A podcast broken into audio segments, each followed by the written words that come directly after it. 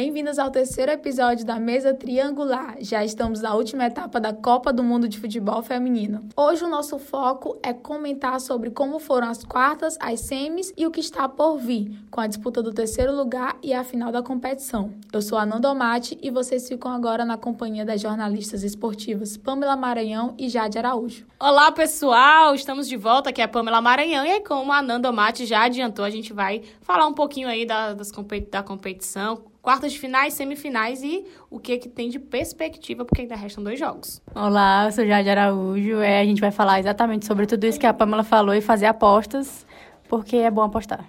Só que sem dinheiro, é aposta mesmo só, só na amizade. Mas antes das meninas começarem a falar, darem os pitacos para as próximas partidas, vamos relembrar um pouquinho como foi as quartas de final. A Noruega perdeu para a Inglaterra por 3 a 0. A França foi derrotada pelos Estados Unidos por 2 a 1. A Holanda conseguiu a vitória e a passagem para as semifinais, vencendo a Itália por 2 a 0. E a Alemanha acabou perdendo para a Suécia por 2 a 1. Com isso, os confrontos das semifinais foram definidos: Inglaterra, Estados Unidos, Holanda e Suécia. Então, vamos começar falando um pouquinho ainda das quartas de finais da competição. Eu acredito que não teve muita surpresa, né? A maioria das seleções vistas como favoritas, eu acredito que a atenção especial e o ápice da competição talvez tenha sido esse confronto entre as donas da casa, né, a seleção francesa e a seleção dos Estados Unidos. O jogo que a seleção dos Estados Unidos conseguiu vencer, eliminou as donas da casa e foi um jogo que dentro dessas quartas de finais eu acredito que acabou sendo o grande destaque, mas de resto, pelo menos aos meus olhos, avançou realmente quem era visto como favorito dentro da competição. É a mesma coisa que aconteceu nas oitavas, né? Também não teve surpresa. E eu acho que o jogo até aqui, que foi mais dentro dessas quartas e oitavas, foi realmente esse jogo entre a França e os Estados Unidos pelo, pelo teu técnico e de competitividade também, né? As duas seleções, a França dona da casa, querendo mostrar o trabalho que veio de 10 anos, e os Estados Unidos é sempre aquela força que chega de mans, de mansinho, mas que consegue sempre vencer e ter controle das partidas também. É, eu acredito que foi um confronto que chamou a atenção exatamente por ser, de um lado, tá o investimento, né? Se a gente pensar nessa última década, que é o caso da seleção francesa. Quem acompanhou os, os primeiros dois episódios, quem não acompanhou, vai lá escutar, viu, gente? Porque a gente explicou bem direitinho e os Estados Unidos, que já é uma força consolidada quando o assunto é futebol feminino, é uma referência. Elas, desde o primeiro dia de Copa, estavam lá dizendo que vieram para buscar o tetracampeonato, e assim elas estão fazendo, cumprindo bem a missão, pelo menos até agora, já que estão na final. É, e na, nas semifinais não foi diferente, né? Nem, nem foi tão complicado assim. Elas conseguiram vencer a Inglaterra por 2 a 1 é, garantir essa final. Porque depois que elas passaram da França, eu acho que ficou um caminho mais, mais fácil, né? Porque eu acho que confronto mais difícil para elas até aqui foi justamente contra essa França, porque era a seleção que vinha também com, com uma chance maior de conseguir esse, esse título, não fosse enfrentar logo os Estados Unidos de cara, né?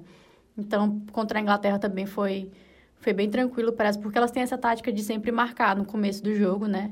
Deixar o adversário meio apavorado e elas conseguem além de ter esse controle técnico em cada jogadora que elas têm, tático também, elas conseguem impor esse ritmo logo no começo e, e ter um controle maior da partida, mesmo que tenha, tenha acontecido um empate e todos os, os trâmites mais loucos da partida, mas elas sempre conseguem ter esse controle.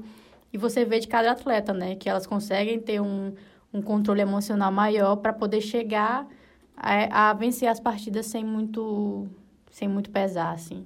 É verdade, eu acredito que. E vale a gente lembrar esses placares, né? Todos os últimos três jogos, a fase já de mata-mata, elas venceram todos os jogos por 2 a 1 um. Eu e a Jade, a gente estava até conversando, e a Ananda também falando um pouquinho antes da gente começar a gravar sobre o caminho delas. Eu acho que a seleção dos Estados Unidos já entrou como favorita, tem ciência desse potencial, mas o fato de ter enfrentado, de ter enfrentado fortes seleções desde a fase de grupos fez com que é, esse elenco crescesse muito mais no decorrer da competição, o que é um ponto, eu acredito também, chave importante para que elas cheguem ainda com mais força e com mais favoritismo para essa final dentro dessa Copa do Mundo 2019. É, eu, confesso, eu confesso que eu meio que subestimei um pouco. Não, eu meio não, eu totalmente subestimei os Estados Unidos, porque eu apostava muito na França, na vitória delas. Inclusive, eu apostei nas quartas na vitória delas, né? Fiquei bem triste, mas eu acho que elas vieram assim. É, vem também da mentalidade, né? Que a seleção tem de, de anos. Enquanto a França está há 10 anos se estruturando, e muitos países da Europa também estão seguindo esse caminho, como a Holanda, a Inglaterra. Os Estados Unidos, desde o começo, já é uma potência no futebol feminino, já é referência no mundo todo. Então, é como dizem, né? Estados Unidos contra todo mundo. Sempre vai ser assim, até que as, as outras seleções europeias, eu acho que vão conseguir primeiro chegar no mesmo patamar de, de ser de, de desenvolvimento do futebol dentro do país. Eu acho que vai ser assim até por um, sei lá, mais uns oito anos. E foi até interessante tu ter citado exatamente as quatro seleções que chegaram à semifinal da competição a Inglaterra, né, que acabou sendo derrotada pela seleção dos Estados Unidos por 2 a 1 e a seleção da Holanda enfrentou exatamente a Suécia, né, venceu, a, a, a Holanda venceu a Suécia por 1 a 0 Então, são as quatro forças, né, que, como a Jade acabou destacando, um trabalho que vem sendo feito a um longo prazo. Tem até a questão também do, da própria questão cultural dos países, em que existe uma facilidade muito maior da mulher estar tá tendo essa oportunidade de estar tá conhecendo algum esporte, estar tá um, pouco, um pouco mais próximo do futebol e já estão colhendo os resultados, né? Exatamente um dos, um dos pontos é o fato delas, dessas quatro seleções terem feito a semifinal da competição. Agora, a gente relembra para vocês qual vão ser os confrontos dessas finais. Além da final, que tem o terceiro lugar, que quase todo mundo esquece, gente. A pessoa acaba. Eu, pelo menos, toda vez que eu tô assistindo essas competições, eu esqueço até que tem semifinal, que tem terceiro lugar. E vai ter o terceiro lugar entre a Inglaterra e a Suécia. O jogo vai estar acontecendo no sábado e no domingo, a grande final dessa Copa do Mundo, que vai estar acontecendo entre Estados Unidos e Holanda, né? É um jogo que é até complicado a gente dizer assim, ah, é, na, talvez a Holanda surpreenda e não sei o quê. A gente até quer, porque vai tornar um pouco mais interessante. Mas eu acho que os, os Estados Unidos chega gigante para essa final e, e com realmente eu acho que elas estão muito próximas de conquistar esse tetracampeonato. Não sei o que tu, Jade, o que, que tu acha?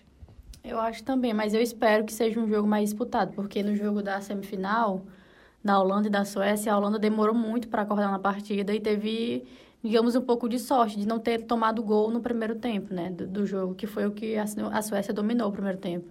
E a Holanda já ficou mais naquela e só conseguiu mesmo reagir no segundo tempo, partir para cima na prorrogação, fazer um jogo mais igual, né? E conseguiu um gol de um, de um chute de fora da área, né? Da Groen, se eu não me engano, que, que fala o nome dela. E, e foi um, um, time que conseguiu se impor a partir do segundo tempo, porque no começo elas não conseguiram. E se isso se repetir contra os Estados Unidos, é, vai ser fatal, porque você pegar os Estados Unidos é, descansado, ela dormindo como elas fizeram no jogo contra a Suécia, não tem como você se recuperar tão fácil assim no segundo tempo, né?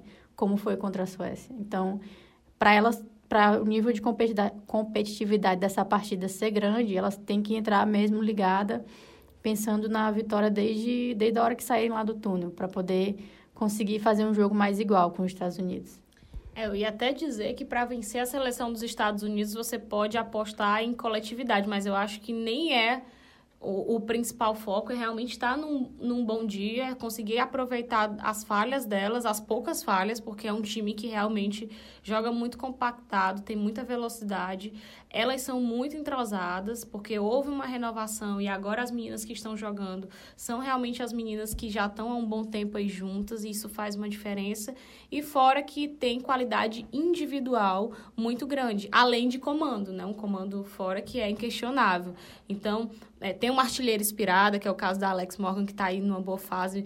Seis gols, mar... não, cinco gols marcados em seis jogos. Então, assim, tá muito bem dentro da competição. Além delas, uma zaga muito bem estruturada, que tem ali a xerifona, que é o caso da Becker. Então, eu acredito que é, é muito complicado conseguir vencer esses Estados Unidos. A Holanda vai ter que estudar muito bem, conhecer uma. Um, encontrar uma forma. Eu acho que o estudar o, seria a possibilidade da Holanda, porque a vantagem é que os Estados Unidos é a seleção dos holofotes. Então, tem muita informação, tem como ter muita noção do estilo de jogo de cada uma delas, da forma como a técnica pensa e como vem é, colocando esses Estados Unidos em campo para a Copa do Mundo em específico, que é uma competição, principalmente que nessa fase, essas últimas fases, mata-mata, a margem de erro cai muito, então o time muda sua forma de jogar um pouco.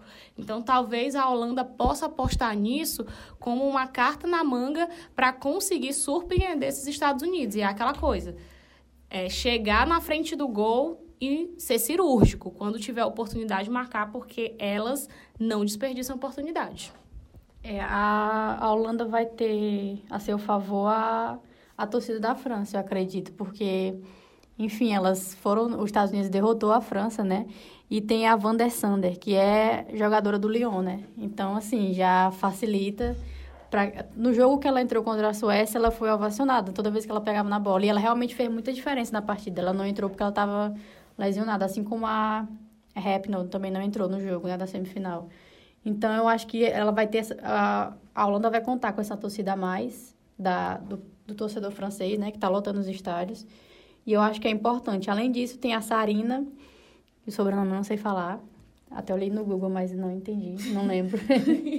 é, ela ela é, tem um histórico também, né, de, na seleção holandesa. Ela atuou de 87 a 2001 e participou da edição teste em 88 da Copa do Mundo, né? Então, assim, ela já tem um uma bagagem. A Holanda vem com, com um retrospecto muito bom também de ter vencido a Euro de 2017.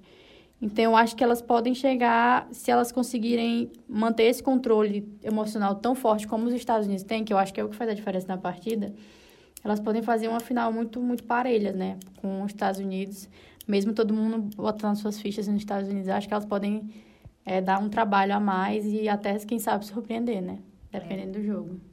Eu acho que estão lá pensando, meu Deus, como vamos vencer esses ciborgues? É uhum. isso, porque, gente, os números dos Estados Unidos são inquestionáveis. Oito finais de co oito copas, oito semifinais, cinco finais, três títulos e já buscando um quarto título. É, em números também, individualmente, as atletas têm números muito expressivos, né? Como eu acabei citando, artilheira, a defesa menos vazada. Se você for observar é, a questão dos números dentro da, das últimas Copas. Elas praticamente não perderam jogos. O último jogo que ela perderam foi em 2011, julho de 2011, desde a fase eliminatórias até dentro da Copa em si. E falando de Copas, elas têm 15 jogos invictos. Então, assim, os números delas realmente são impressionantes. E outra coisa que eu gosto de, de elencar, porque assim, eu gosto muito de ver material pós-jogo, mas é muito por cima. Eu gosto de olhar mesmo é entrevista de atleta. E elas têm muita personalidade, todas as jogadoras dos Estados Unidos, inclusive, eu acho que é reflexo da própria, da própria técnica. E isso é, é legal porque a gente questionou muito nesses dois episódios que a gente gravou anteriores a questão de falta de comando em relação à seleção brasileira. E você vê quando você tem comando, quanto você passa uma autoconfiança para suas comandadas. As, as meninas da seleção dos Estados Unidos, elas têm consciência e, e é, que tem condições, que tem estrutura, que tem é, coletivo, grupo para chegar na final desde o dia que elas chegaram para disputar a Copa do Mundo na França. A, desde a primeira coletiva, desde a primeira conversa informal que elas tiveram com alguns jornalistas, é sempre dizendo: não, a gente veio buscar o título, a gente não está aqui para brincar. As pessoas até brincam, retruncam que elas são arrogantes. Mas eu nem vejo dessa forma. Eu acho até interessante, eu acho bacana essa personalidade que elas têm e a consciência que elas têm de, de, no sentido de responsabilidade. Elas são a grande referência quando o assunto é futebol feminino a nível mundial. E elas têm essa consciência, têm essa noção que elas têm que jogar sempre dando o melhor e têm que jogar sempre brigando por título. Ninguém acha que os Estados Unidos vai entrar numa Copa ah, se der a gente chega. Não, elas vão chegar para brigar pra, por título mesmo. Então, Todas elas se munem desse discurso. Muitas dizem que o discurso delas é arrogante, mas eu não acho. Eu acho que é um discurso de quem tem personalidade, quem sabe que tem qualidade no trabalho que elas apresentam dentro de campo. E, e tudo isso, acho que me faz admirar muito mais. Né? Eu admiro muito a equipe delas. Na verdade, acho que no futebol feminino a gente não consegue não gostar de nenhuma equipe. Mas eu confesso que eu tenho uma admiração muito grande pela seleção dos Estados Unidos e por algumas atletas em especial, exatamente por conta dessa postura mesmo, assim, de meter o peito, meter a cara. Ó, a gente é. Nós somos profissionais, a gente é fera, a gente tem qualidade, o nosso patamar é diferenciado e é isso. E se foda. Basicamente, o discurso delas é esse. É porque tem muito a ver também com o trabalho que é feito de base, né? Já na base, elas têm essa mentalidade de crescer para o futebol ser uma profissão, não só, ah, vou jogar aqui num time, quem sabe um dia eu consiga chegar a uma seleção. Não é assim, é você é trabalhado desde o começo para fazer o futebol acontecer e ser campeão, não só jogar futebol, né? Então, é um trabalho que já vem mais de 20 anos e que vem formando a mentalidade. E o técnico que chega lá, né, sabe que é dessa forma. Mesmo que mude de comando, você tem atletas que têm um pensamento de chegar e vencer, de competitividade muito alto. E você consegue é, dar continuidade a isso porque você tem base não só de futebol, de técnica, de, de tática, mas você tem base também de mentalidade, né? Que é muito importante para mim dentro de um qualquer tipo de esporte, a mentalidade é fundamental. É, e a gente falou durante também esses últimos episódios sobre o fato de que elas é, ainda não têm, apesar de elas não são, diferente das outras seleções, elas não são sombra do futebol masculino. Elas são a grande força também quando o assunto é futebol em si, lá nos Estados Unidos. A seleção feminina é quem representa quando o assunto é futebol, é gramado. Todo mundo sabe disso. O, o futebol masculino nos Estados Unidos é chacota. Mas mesmo assim, elas reivindicam, né? O fato de não terem é, as mesmas condições, as mesmas estruturas, a, a questão financeira, salarial, que é diferente. Só que no discurso elas também deixam isso claro. Ó, quando o assunto é bola, quem manda é a gente. Inclusive, a própria Morgan e Rapinoe falaram várias vezes durante as coletivas, deixaram isso bem claro. Não, a gente é que sabe, a gente é que entende futebol aqui nos Estados Unidos.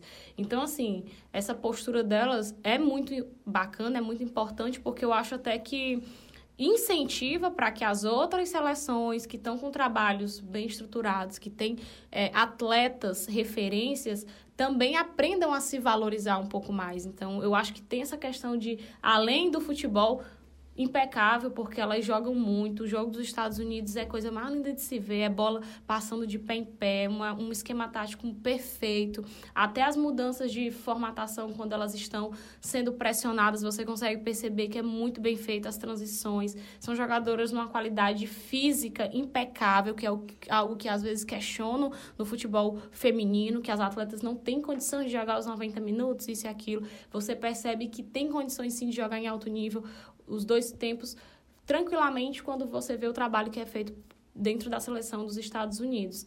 Mas elas fazem tudo isso e, além disso, tem essa questão desse discurso dessas bandeiras que elas levam, que elas conseguem é, demonstrar para todo mundo que acompanha e que admira elas com muita excelência. Acho que a palavra é essa. Falando de representatividade, a gente tem também que nessa final é, vai ser a segunda edição de Copa do Mundo que tem duas mulheres, né, no comando de uma seleção, o que é muito importante, porque a gente começou a Copa com nove técnicas mulheres. Entre Técnica já é mulheres, inclusive. Entre as 24 seleções, somente nove.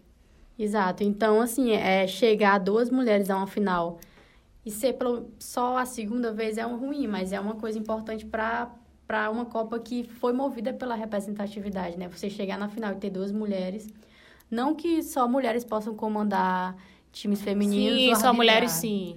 Ou não, porque não é isso, como certos assessores dizem, mas é, a realidade é que é importante para as mulheres terem espaço, porque muitos jogadores é, saem do futebol e vão para comandos de times, né? E as mulheres às vezes não conseguem ter esse, essa sequência. Então você é, elas como jogadoras terem conseguido sair dessa da posição de jogadora para poder depois assumir um comando técnico de uma equipe é uma coisa muito importante. Então para elas como, como espaço para a mulher e para os times também, né? Para as seleções femininas terem, principalmente nessa Copa que é da representatividade, né? É, fazendo um adendo essa informação da Jade, é, é a, é a segunda vez que acontece uma, é, essa final entre duas técnicas femininas no comando, dentro de uma Copa do Mundo de futebol feminino, e a outra vez foi há 16 anos atrás, em 2003. Aí, então, assim, é importante, como a Jade destacou, porque, assim, Pra gente é uma transição que, aos meus olhos, seria o natural. Você não é mais técnica, ou você não é mais jogadora, você se profissionaliza, faz cursos de gestão, tem interesse e, se, e passa para uma comissão técnica, vira um auxiliar, vira um treinador e tal. É um processo natural. No futebol masculino é muito fácil, é, a absorção é imediata. No futebol feminino, elas, como tudo, quando o assunto é mulher, tem que ficar se provando, tem que ter milhões de testes, tem que passar por uma peleja do inferno para ver se consegue mostrar que tem condições realmente de estar dentro de um cargo que ela vem estudando e se profissionalizando para estar e que tem o fato de já ter o conhecimento prévio de prática. Então, assim, é uma transição fácil ah, dentro do futebol masculino, em todo lugar do mundo, não é só aqui no Brasil, porque aqui no Brasil a gente tem trilhões de casos que a gente poderia elencar, mas no futebol feminino isso não é comum, tanto aqui no Brasil como também fora. Claro que alguns países existe, não vou dizer nem facilidade, mas essa transição, por mais que ela seja difícil, ela consegue acontecer. Aqui no Brasil ainda acho que existe uma certa, como é que eu posso dizer? Existe uma dificuldade, as pessoas não, não, não, não ajudam, não acreditam no trabalho. Então, é, é, eu acho que é um pontapé importante dentro dessa questão que a Jade citou, porque é uma Copa realmente de representatividade e essas, essas situações acho que vale a gente pontuar, porque a longo prazo, talvez daqui a, nos próximos quatro anos, na próxima Copa, a gente já possa falar disso, não sendo. Oh, até que vai ser uma coisa, ah, ok, já não era sem tempo. Sim, espero, né? Essa música é dedicada a todas aquelas meninas que sonham em ser jogadora de futebol. Jogadeira. Desde pequena, muito preconceito. Aqueles papo futebol não é pra mulher. Mas aprendi a dominar no peito, pôr no chão e responder com a bola no pé. Bom, agora vamos, vamos para as nossas apostas. Valendo 50 reais. é, terceiro lugar. 50 reais. Meu Deus Que a aposta é alta. Isso é o dinheiro da minha cerveja da semana. Fala, que a aposta é alta e que na próxima gravação a gente vai ver quem que vai ganhar. E Exatamente. Que tá ouvindo, Aldenora? Meu Deus, eu vou ter que pagar mesmo. É real, agora é oficial. No próximo, no próximo, no último podcast, a gente vai ver quem é que vai ganhar, quem ganhou mais dinheiro nesse, nesse podcast, em quatro edições. Quem tiver ganhado mais dinheiro, Parabéns. tira a roupa. Que história é essa, gente? A gente já, pa, já, falando, já passando por uma onda meio sexista aqui. Essa, essa mesa triangular, né, tá, tá, tá, tá dando uma polêmica já. Ó, gente, eu não sou a favor desse negócio de aposta, entendeu? É só porque estão tão, tão insistindo aqui pra mim, vai ser o jeito. Falou 50 reais, chega tremeu, assim, as carnes por dentro. Mas tudo bem, vai dar certo. Agora eu vou levar isso aqui a sério. Vou baixar um espírito aqui, vou acertar todos os placares, ficarei menina milionária. Tô sentindo. Vamos lá. Terceiro lugar, Inglaterra e Suécia. Acho que vai dar Inglaterra 3 a 1 Meu Deus, tem que apostar o placar. Não, já sou ruim apostando. Só a pessoa. Imagine o placar. Meu Deus, socorro. Não foi tu que quis brincar, meu cheiro. Verdade, me perdoa. Eu pensei que era só a seleção, mas ok. É, eu aposto na Suécia, 2x1, porque 2x1 é o placar da moda. Mas 2x1, sabe o que vai ser 2x1? A final, Estados Unidos e Holanda, 2x1. Esse é o meu placar. Pra quem? Pros Estados Unidos, óbvio. Eu também aposto nos Estados Unidos. Vamos lá, 3x2 pra ter mais gols, porque marcaram muitos gols. muitos gols. jogo, hein, amigos? Muitos gols das duas seleções. Então vai ter muito gol. Vai ter muito gol, vai ter artilheiro, vai ter tudo. É isso. Pois tá feita as apostas, vamos ver quem é que vai ficar menina milionária. Olha, é o seguinte, se tu acertar um e eu acertei outro, a gente zera, né? Tá. Sai todo mundo sem dívida, Tá. que é importante. Meu Deus, sim. é- Não cancela essa aposta, pelo amor de Deus. Eu tenho dois filhos pra criar. Qual é? Qual é? Futebol não é pra mulher.